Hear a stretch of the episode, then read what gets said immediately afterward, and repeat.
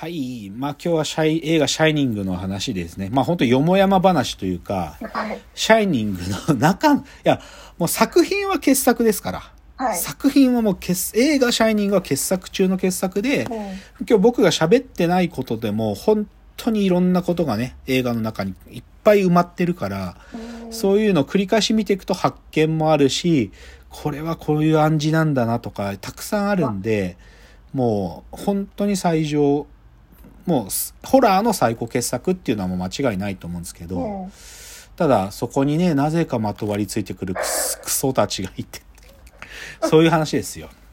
はい。なんかでもあれじゃないですか、紹介動画を見るよりもなんか、インフォメーションがもっと多いでしょ、はい。面白い多です。その周辺うの。ん。ネットフリックス、アマゾンプライム両方に確かあるから見れるんで、まあ、深谷さんね、まあさすがにネットフリックス、はい、絶対入りなよって言えないけど、ネットフリックスはね、でも、あの、僕は加入することをお勧めしますね。うん、もう、ただね、まあじゃあちょっと今日最後のエンディングトークではね、はいでもさ、ぶっちゃけ僕、スティーブン・キングでだったとしてね、はい。っていうか、まあ、僕はだよ。僕は、あの原作好きな方もいるから、必ずそうだってわけじゃないけど、ぶっちゃけ僕は映画は原作超えしちゃってると思ってるわけよ。うん。え映画の方がいい作品だって僕は思ってるわけね。はい。で、ぶっちゃけさ、そういう時の原作者の態度ってさ、どうあるべきなのかなっていうのを最近よく考えるわけですよ。うん、要は、いや、わかんない。スティーブン・キングは絶対認めないと思うよ。俺の、はい 俺の元の作品の方がシャイニングなんだから、うん勝手な改変しやがってこの野郎と思ってるから、久々批判するけど、うんでも、仮にさ、忠実に作った愚作だったとした場合、なんかそれって、なんか、逆にさ、う、嬉しくないよね。なんか、うん自分の小説に忠実に作った映画が愚作で、見るに耐えないものだったらさ、原作者としてはそれはそれで腹立たしいことじゃん。でも自分の作品と、まあ、大きく違うところがあるんだけど明らかに傑作が生まれているってことが分かった時さ、原作者の態度としてはどういう態度が正しいのかなってちょっと思うわけよね。である意味僕はキューブリックの映画が傑作だってスティーブン・キングも思ったから必要に批判したんだと思うわけ。必要に批判した。で、ある意味97年に自分で、結局自分で撮ってみたら愚作しか作れなかったってことを、本人は認めるべきと僕は思ったよね。そのなんか顛末を。そして謝罪せよとすら思った僕は。結局自分で作ってみたらゴミしか作れませんでした。ごめんなさいって謝れと思ったけど、でもどういう態度？ってか、なんかありますか？なんか思いつく、その原作超えをしてしまった、なんていうか、映像化作品？いや、意外に少ない、ないんだよね、実はそういうのってね。意外にやっぱり小説、小説の方がいいよって話はよくあるパターンだから。なんか褒められて同じくらいいいみたいな。まあそうだね。忠実に再現できてるそうね。そう褒められるぐらいで。世界観を壊さないでみたいな。でもね、ちょっとこれね、来週の話でその話する予定なんですけど、はい。あの、霧島部活やめるってよっていう、あの、浅井亮さんの。で、あれ、実は小説と映画両方見てる人わかるんですけど、あれ微妙に違うんですよ。そうですね。うんはいはいで、でもあれ、まあ僕は浅井亮の原作は、あの、全然あっちも素晴らしい作品だと思うから、あの、どっちがあってこうつけがたいけど、あれなんかは映画はまさに傑作が生まれちゃったものじゃないですか。ああ、確かに、確かに。うん、で浅井亮自身もどちらかというと喜んでるよねそのことを、うん。ああいう自分のやつが元になったああいう傑作が生まれたことは、はい。だから霧島部活やめるってようなんかは、まあ、原作超えとは言わないけど原作とはちょっと違うところを書いてるのに、まあ、それがまた素晴らしいっていう。ものが生まれれたなと思っているので、確かに、確かあれとかは多分そういう例だよね、はい。きっと。でも、漫画原作系は大概失敗してるけどね、本当にね。に。はいはい。漫画原作系は。それこそ漫画の実写映像化あうん。最近それで成功してるなんかないんじゃないの？あ、なるほど。まあ、最もひどかったのは、進撃の巨人かな。あ正直僕見れてねえもん。いまだに、あの、アマゾンプライムとかネットフリックスで、進撃の巨人の、あのー映画版、石原さとみさんとか出てるやつあるけど、見れてない。もう、ちょっと、なんていうの？吐いちゃう、あれ見ると。えーっつって、何これっつって、えーっつって。コス、コスプレみたいな。コスプレみたいな。本当に。さ、なんか、コスプレって思われちゃダメじゃない？なんか映画が。ううん。だから、あれとかダメだな。あなんかないっすか？そういう。これはがっかりした。がっかりしたやつ。これ。あ、でもさ、深谷さん、のだめ好きじゃん。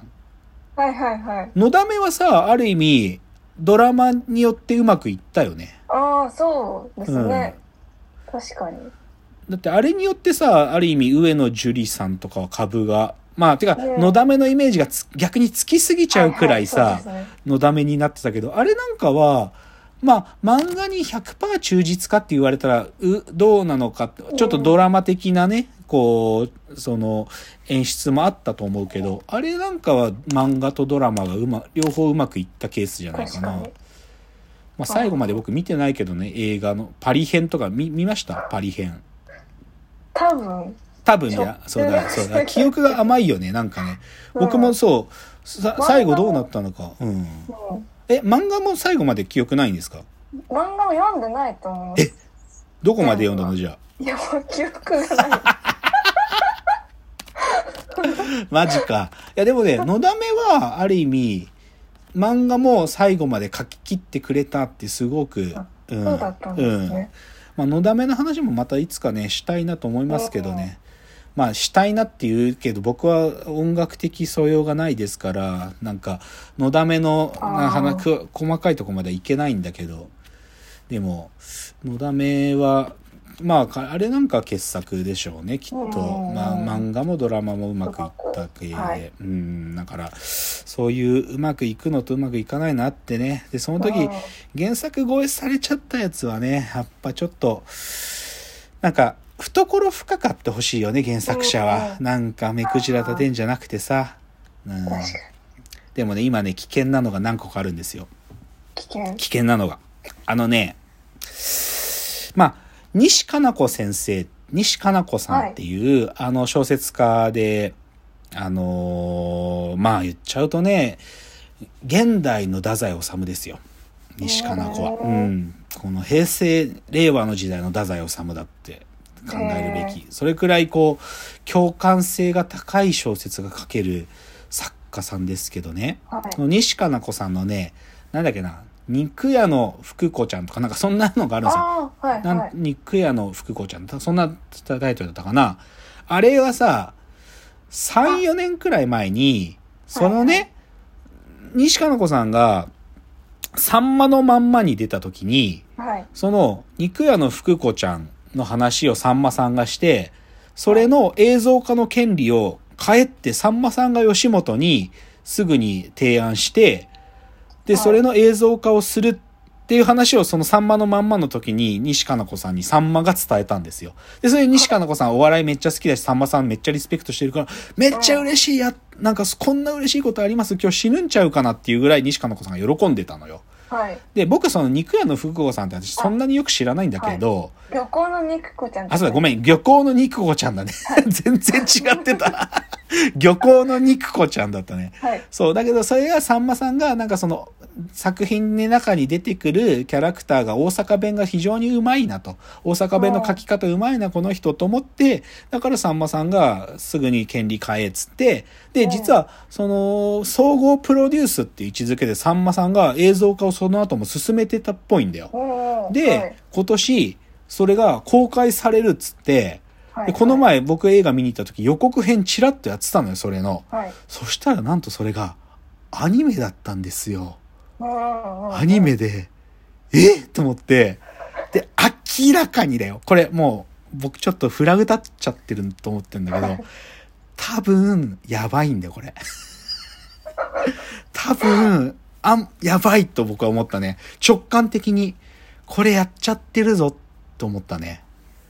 うん。だから、その、ごめんなさいね。さっきから僕は肉屋の福子ちゃんと言ってたんじゃなくて、漁港の肉子ちゃんですね。はい。漁港の肉子ちゃん、僕の中でちょっと今フラグが立ってて、ちょっと、こう、西加奈子さん激怒者なんじゃないかと。で、でも西加奈子さんは、なんか自分はね、小説書く立場だから、で、もうそういう映像化の話とかで全くもう何も言いません、自分はって言ってたんだけど、あただこれちょっとね、フラグ立ってる系だと僕は思ってますよ、一つ。今年中に生まれる原作。まあ、よく、よく言われる言葉だと原作レイプとかね、そういう言い方するよね。原作をもう恥ずかしめる行為はい。になっちゃってるものが、まあ今年も何個か出てくるんじゃないかということでね。まあでも、傑作が生まれた時はでもレイプじゃないんだからさ、原作者はなんかね、称賛してほしいなと思いますけど。はい。ということで今日シャイニングのお話でした。まあぜひね、皆さんもシャイニング。僕の提案は、他の余計なノイズは見なくていい。41年前のシャイニングを繰り返し繰り返し見ることをお勧めしますというのが今日の話ですので。まあそうじゃないよという、いや、小説版の国語がいいよとかですね、竹之内の考え改めなさいというご意見ある方、ぜひフォームからですね、あのーお送りいただけると嬉しいです。はい。では、お別れのお時間がやってまいりました。わーわー言っております。お時間です。さよなら。